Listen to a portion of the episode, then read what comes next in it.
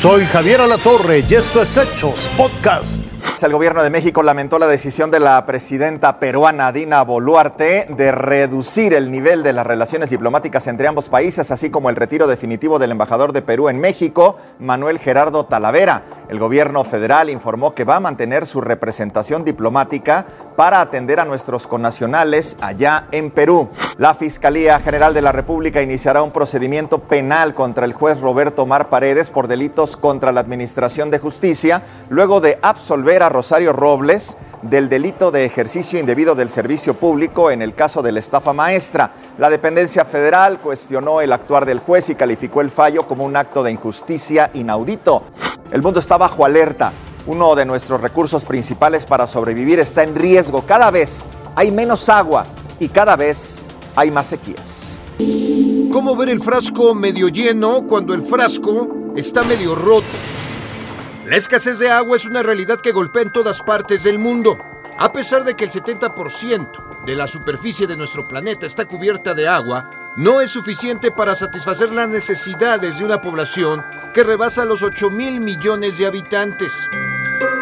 De acuerdo a la ONU, se estima que la quinta parte de la población mundial sufre por falta de agua. La cuarta parte enfrenta recortes en el suministro. Las principales causas son ausencia de lluvias, mal uso del agua por parte de la sociedad, fugas, sobreexplotación de tierras agrícolas, deforestación, el sobrecalentamiento global, sin dejar de lado el consumo industrial. Actualmente, en nuestro país solo el 18.6% del territorio nacional no tiene afectaciones por falta de lluvias. Sin embargo, el 35.66 está seco y el 33.9 con una sequía moderada. Esto ocasiona que autoridades ambientales reduzcan el abastecimiento del agua potable, lo que genera afectaciones en la vida cotidiana. Le doy un ejemplo. Tan solo en un día, un mexicano gasta en promedio de 300 a 380 litros de agua. Es decir, una familia de cuatro integrantes gasta diariamente más de 1.920 litros, siempre y cuando tengan acceso a este servicio. La cifra es alarmante si se compara con los más de 2.200 millones de personas que viven sin suministro de agua. Pero la crisis no es solo en México.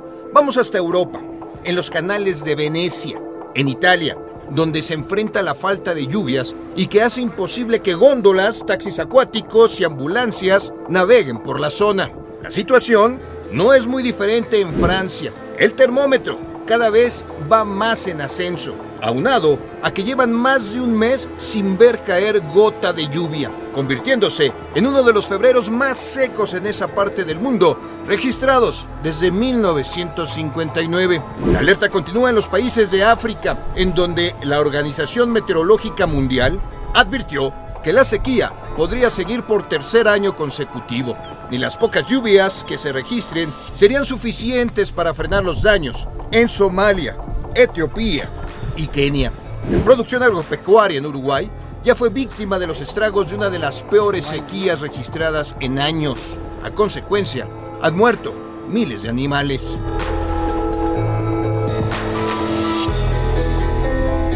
Sin duda, el agua es el elemento más importante de nuestra vida. Cuidarla y no desperdiciarla podría aminorar los estragos en el futuro y así evitar una catástrofe mayor. Con información de Itzelira Castro, Fuerza Informativa Azteca. Al menos 11 manifestantes fueron arrestados por romper las barreras de la policía y bloquear autopistas en Israel durante la octava semana de protestas contra el gobierno. Han rechazado la reforma judicial porque aseguran que amenaza la democracia, mientras que el gobierno afirma que la iniciativa dará voz a los habitantes e impulsará los negocios. Así las cosas en Israel. Esto fue Hechos Podcast.